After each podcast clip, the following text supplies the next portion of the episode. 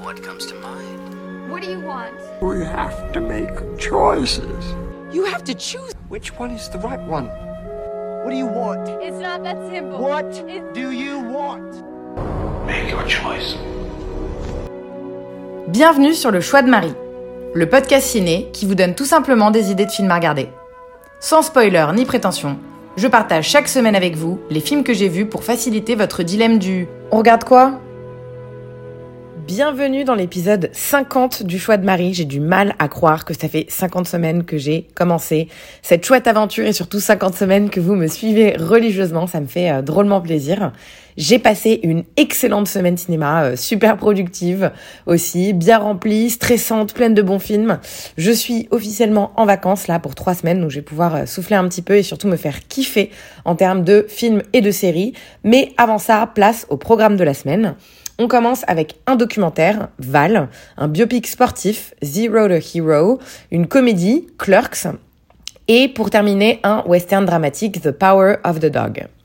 Ma semaine a commencé avec un docu que j'avais envie de voir depuis un moment, Val de Léo Scott et Ting Poo, qui a été euh, projeté euh, l'été dernier euh, à Cannes, mais qui n'a jamais eu de sortie ciné direct en streaming aux US. J'ai pu le voir euh, moi sur Amazon Prime et il sera dispo en VOD en France à partir du 20 janvier euh, 2022 prochain du coup, mais je sais pas encore sur quelle plateforme. Pendant plus de 20 ans, Val Kilmer, icône rebelle du cinéma qui a joué dans Top Gun, The Doors, Hit, Batman, a filmé sa vie avec un petit caméscope. Ces archives inédites dévoilent les coulisses d'Hollywood, c'est les tournages mythiques auxquels il a pu assister, euh, des séquences de travail avec Marlon Brando, Sean Penn, et sans concession, ce documentaire dresse le portrait poignant d'un artiste libre et passionné à travers des images tournées par lui-même avec sa petite caméra. Ce film est un incontournable pour tous les cinéphiles qui aiment les histoires hollywoodiennes. C'est le récit d'un homme qui a vu sa réputation s'envoler après s'être retiré de Batman et Robin, euh, du film Batman et Robin, qui était finalement un choix judicieux avec le recul, vu à quel point le film était naze, et après avoir par ailleurs été accusé d'avoir fait un peu n'importe quoi sur le film, sur le tournage du film euh, L'île du docteur Moreau. Il a été complètement cancel par la suite et a progressivement sombré peu à peu dans l'oubli. On lui annonce finalement euh, un cancer du larynx en 2015 et en 2020, il, il déclare en fait qu'il est à présent cancer-free mais qu'il doit quand même s'alimenter et parler via un tube dans la gorge suite aux séquelles de sa maladie. Et donc sa carrière est clairement euh, officiellement finie. Pourtant, malgré tout, tout le monde a toujours su qu'il avait du talent, cet acteur. Et s'il n'avait pas été affaibli par un cancer, sa carrière aurait probablement pu continuer et on aurait pu euh, peut-être parler autant de lui euh, au même point qu'on parle d'un De Niro ou d'un Al Pacino. Ce documentaire de Leo Scott et de Ting Poon, Poo, pardon, confronte euh, Kilmer au fait que sa carrière d'acteur est peut-être terminée, mais que l'homme lui-même a finalement réussi à trouver une sorte de paix intérieure qui est difficile à trouver pour la plupart des gens. C'est le portrait touchant de l'enfant euh, terrible d'Hollywood qui a la voix euh, déchiquetée et l'ego euh, meurtri.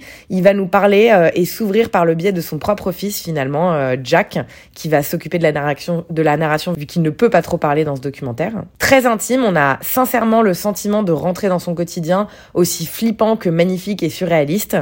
Parce que je pensais pas qu'il était aussi investi dans son métier, aussi burlesque en dehors de l'écran et aussi farceur au quotidien. C'est vraiment assez impressionnant de découvrir cet acteur hors caméra.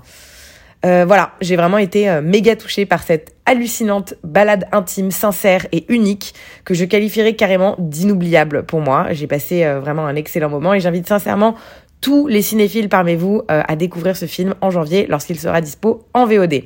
C'était Val, le docu sur Val Kilmer. Deuxième film de la semaine, c'était au cinéma. J'ai eu l'occasion d'aller à l'avant-première américaine de Zero to Hero, le film hongkongais en lice pour les Oscars.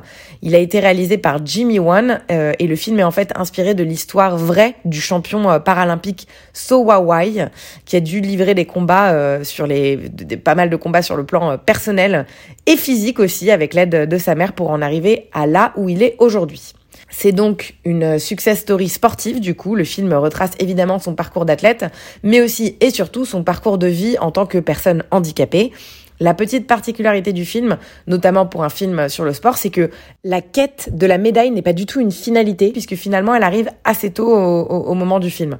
L'histoire nous accompagne plus loin, à savoir durant toute la, durée de sa carrière sportive, mais aussi dans toutes ses relations euh, intimes et familiales.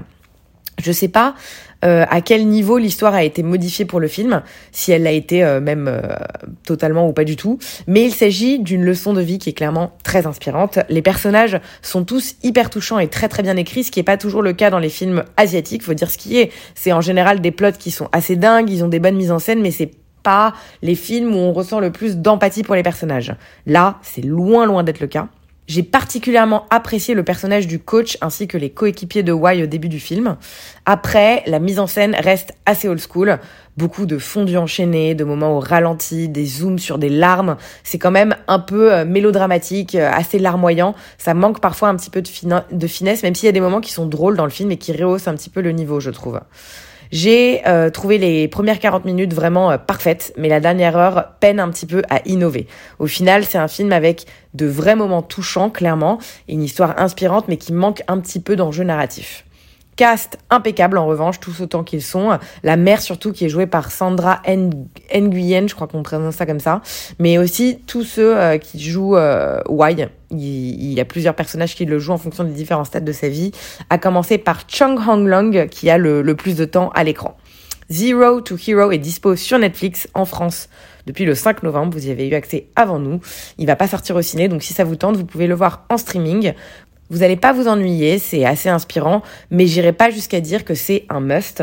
J'étais contente de l'avoir vu, surtout dans le contexte avec l'actrice et productrice. Et voilà, je me dis juste que vous, vous avez peut-être sûrement d'autres priorités. C'était Zero to Hero. Troisième film, je me suis chauffée pour mater un film culte d'ici. Je suis peut-être un peu jeune, mais je crois qu'il est passé plutôt inaperçu en France. C'est vraiment euh, typique de la culture ricaine. Il s'agit de Clerks, employé modèle réalisé par Kevin Smith en 1994. C'est le premier film du réal et de manière plus générale de l'univers de fiction View Ask Universe.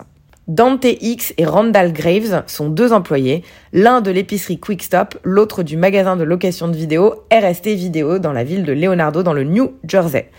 Un samedi, son patron appelle Dante pour l'obliger à venir ouvrir l'épicerie, son collègue Arthur étant malade.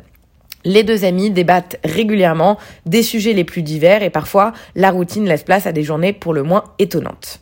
Ça paraît assez plat comme plot, mais malgré les quelques petites bestes de rythme ici et là, ce huis clos dans une supérette maintient clairement de l'intérêt grâce à son duo principal qui est finalement assez complémentaire. On a d'un côté Dante, l'employé trop gentil qui est coincé derrière sa caisse, face à Randall, le provocateur de l'autre côté, dont la philosophie de vie pourrait se résumer à Carpe diem. Mais aussi les nombreux seconds rôles qui viennent apporter énormément de dynamisme au film, euh, qui est nécessaire après tout à un scénario qui est très simple mais aussi terriblement vivant. Il faut assurément être un geek, aimer le ciné et la pop culture en général pour apprécier Clerk, parce que les débats entre les deux jeunes tournent autour de Star Wars, d'Indiana Jones, du porno, des animés, et ils sont organisés un peu sous forme de chapitres geeks. Chacun apporte la plupart euh, du temps une chute hilarante ou une morale qui prête à réflexion. C'est une comédie, certes, mais c'est loin d'être juste concon. Il y a vraiment plein de raisonnements qui font du sens, mais aussi qui sont toujours très très valides en 2021. C'est un film qui, je trouve, a vieilli plutôt bien au niveau de son contenu. Et puis surtout, c'est d'une simplicité déconcertante en termes de mise en scène, ce qui donne sacrément envie de se lancer. C'est le film qui laisse penser, euh, enfin qui a laissé penser au moment de sa sortie, et je pense que c'est toujours le cas aujourd'hui. En tout cas, moi, ça m'a fait cet effet. Ça laisse penser euh, aux apprentis cinéastes qu'il suffit d'une caméra et de trois bouts de ficelle pour faire un bon film. Une unité de lieu, une épicerie, une unité de temps, une journée et une ribambelle de personnages attachants, décalés ou même carrément déjantés. Il est tourné en noir et blanc avec des plans assez longs, c'est brillant dans l'écriture, mais clairement à la portée de tous en termes de réal. Tourné pour un budget dérisoire de 27 000 dollars, le film reçoit des critiques globalement positives et connaît un petit succès à sa sortie. C'est avec le temps qu'il prend du galon et en 2019, il est carrément inscrit au National Film Registry pour conservation à la bibliothèque du Congrès des États-Unis. Le succès euh, de son premier film va permettre finalement à Kevin Smith d'obtenir euh, de Miramax Film euh, et notamment Harvey Weinstein qui, était, qui a été son producteur pendant longtemps un budget de 6 millions de dollars pour son deuxième film, Les Glandeurs en 95. Et je suis pas du tout une experte dessus, mais le View Ask Universe est devenu un vrai pilier de l'entertainment américain dans les années 90, avec des films comme Clerks, Dogma ou encore Jay and Silent Bob contre-attaque. Le principe est que cet univers consiste principalement de quelques personnages qui apparaissent dans tous les films de Smith par la suite. Donc dans les autres, on va retrouver Dante, on va retrouver Randall. Si vous êtes geek, si vous êtes cinéphile, si vous aimez les punchlines smart et les réflexions philosophiques basées sur la pop culture, vraiment foncez, vous allez adorer Clerks. Les autres, passez clairement votre chemin, c'est très particulier comme film, c'est vraiment euh, pas pour tout le monde. C'était donc Clerks dispo en VOD sur Apple TV, Canal VOD, B-Box ou Amazon. Dernier film de la semaine, c'est le dernier Jane Campion dont on parle beaucoup, The Power of the Dog. Il est dispo euh, sur Netflix depuis le 1er décembre. C'est le huitième long métrage de la cinéaste néo-zélandaise dont on ne compte plus les récompenses. Et il s'agit en fait de l'adaptation d'un roman euh, américain de Thomas Savage du même nom, euh, qui est sorti en 1967. Originaires du Montana, les frères Phil et George Burbank sont diamétralement opposés. Phil est raffiné, brillant et cruel, tandis que George est flegmatique, méticuleux et bienveillant. Ils sont à la tête du plus gros ranch de la vallée du Montana, une région loin de la modernité galopante du XXe siècle, où les hommes assument euh, toujours leur virilité, où l'on vénère la figure de Bronco Henry, qui est le plus grand cowboy que film n'ait jamais rencontré. Lorsque George épouse en secret Rose, une jeune veuve, Phil, ivre de colère, se met en tête d'anéantir celle-ci et il cherche alors à l'atteindre en se servant de son fils Peter, qui est un, jeune garçon sensible et efféminé, comme d'un pion finalement dans sa stratégie sadique et sans merci. C'est pas du tout mon univers le western et je, je voilà, je, je m'attendais pas vraiment à grand chose euh, avec ce film, même si je voyais bien que les critiques étaient bonnes. Je ne vous raconte pas la claque que je me suis prise. C'est d'une puissance et d'une subtilité rare au cinéma. Un film qui vient vraiment se ressentir tout au long qu'il se regarde.